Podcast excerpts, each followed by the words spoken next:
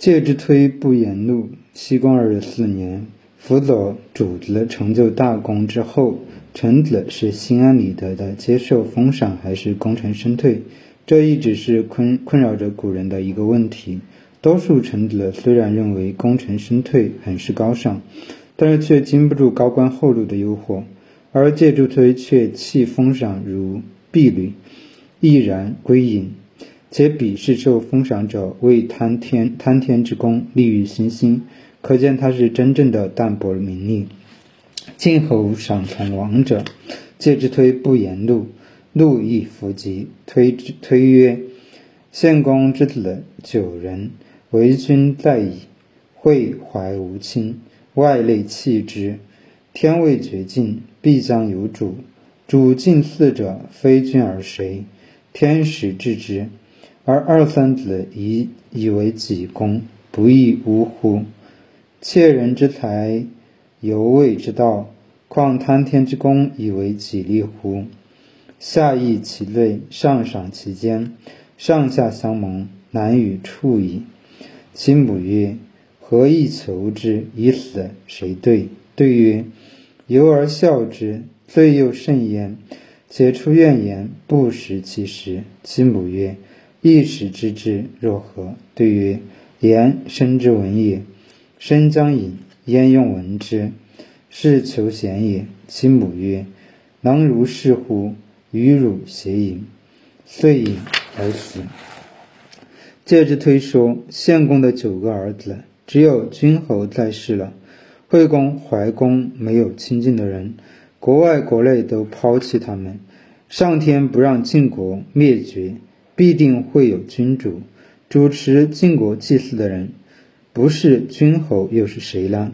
实在是上上天立立他为君，那几位却认为自己的是自己的力量，是不是荒唐呢？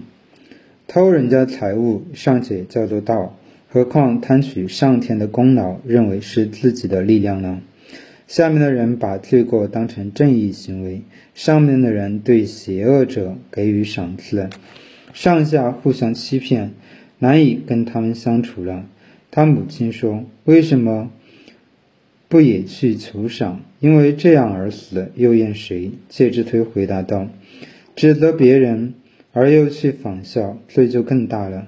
况且我口出怨言，不能再吃他的俸禄。”他的母亲说。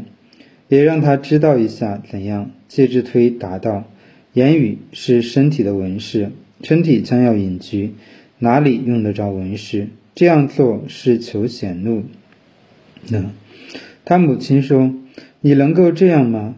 我同你一起去隐居，就隐居而死。”晋侯求之不获，以绵上为之由，曰：“以治武过，且今善人。”晋文公访求他们找不到，就把绵上作为他的封地，说用这来记载我的过失，并且表扬好人。展喜靠师，展喜作为弱势一方的代表前去斡旋，与殷史兰一样，不是求饶，而是不卑不亢，以理服人。不同之处是，殷史兰是绵里藏针，不仅讲文的一面，也讲武的一面。而展喜则全用直则大义，先王之命，对向对方施压，使其不得为自己的名誉而让步。本文与殷史兰对秦伯同中有异，可见《左传》行人辞令之丰富多彩。秦孝公伐我北鼻，公使展喜靠师，使受命于展秦。齐孝公攻打鲁国北部边境。鲁僖公派展喜去犒劳齐军，让他向展禽请教外交辞令。齐侯未入境，展喜同之，曰：“寡君，寡君闻君轻举御旨，将辱于敝邑，使下臣靠直事。”齐侯曰：“鲁人恐乎？”对曰：“小人恐矣。君子则否？”齐侯曰。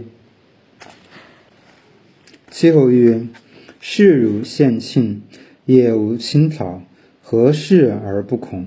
对曰：“是先王之命。昔周公大公古公周氏，贾府成王，成王挠之，而赐之盟，曰：“世世子孙无相害也。”乃在蒙府，太师持执之。桓公是以纠合诸侯，而谋其不协，米奉其阙，而匡救其灾，昭就职也。及君即位，诸侯之喜曰：“望率衡之功，我必亦用不敢保惧。”曰：“此其四世九年，而弃命废职，其若先君何？君必不然。”是此已不恐，其侯乃还。齐孝公还没有进入鲁国国境，展望出境迎上去见他，说：“我们国君听说君侯亲劳大驾，将要屈尊来到我们这个破地方，派遣下臣我来犒劳您左右侍从。”秦孝公问：“鲁国人害鲁国人害怕吗？”展喜回答道。小人害怕了，君子则没有。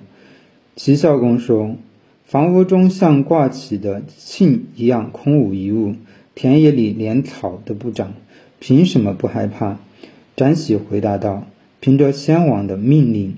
从前周公、姜太公是周王室的股肱大臣，在左右辅佐成王。成王慰劳他们，与他们订立盟约，说。”世世代代子孙不要相互侵犯，这个盟约藏在盟府里，由太师掌管。桓公因此联合诸侯，解决他们之间的不和谐，弥补他们的缺失，救援他们的灾难，显扬过去的职责。到君侯即位，诸侯盼望到他会继承桓公的功业吧。我国因此不敢。保成聚众说：“难道他即位九年就丢弃王命，废弃职责？怎么对先君交代了？君侯一定不会这样。凭着这个，才不害怕。齐孝公就回国了。烛之武退秦师。此篇也是《左传》行人辞令中的名篇。烛之武的说辞全是为秦国打算，他摆事实讲道理。”让秦伯认清王政以裴林的害处，秦伯一心想东向争霸。如果有了郑国，这正是他求之不得的。烛之武看准了他的心思，用做秦之东道主来利诱，成功说服秦伯撤兵。晋后秦伯为政，以其无礼于晋，且二于楚，且二于楚也。晋军韩陵，秦军犯难。晋文公、秦穆公包围郑国，因为他对晋文公无礼，并且对晋国有二心，向着楚国。晋军驻扎在韩陵，秦军驻扎在范南。义之狐言于郑伯曰：“国危矣！若是烛之武见秦军，师必退。”公从之。辞曰。臣之壮也，犹不如人。今老矣，无能为也矣。公曰：“吾不能用早用子，今急而求子，是寡人之过也。然郑王子亦有不利焉，许之。”义之狐对郑文公说：“国家危险了，如果派烛之武去见秦军，军队一定会退走。”郑文公听从了他的话。烛之武推辞道。臣年轻力壮的时候尚且不如别人，现在老了，不能做什么了。郑文公说：“我没有能及早任用您，现在形势危急才来求您，这是寡人的过错。然而郑国灭亡了，对您也不利呀。”烛之武答应了郑文公，夜坠而出，见秦伯曰：“秦晋为政，朕继之亡矣。若王政而有益于君。”敢以凡之事，越国以彼远，君知其难矣。焉用王政以陪邻？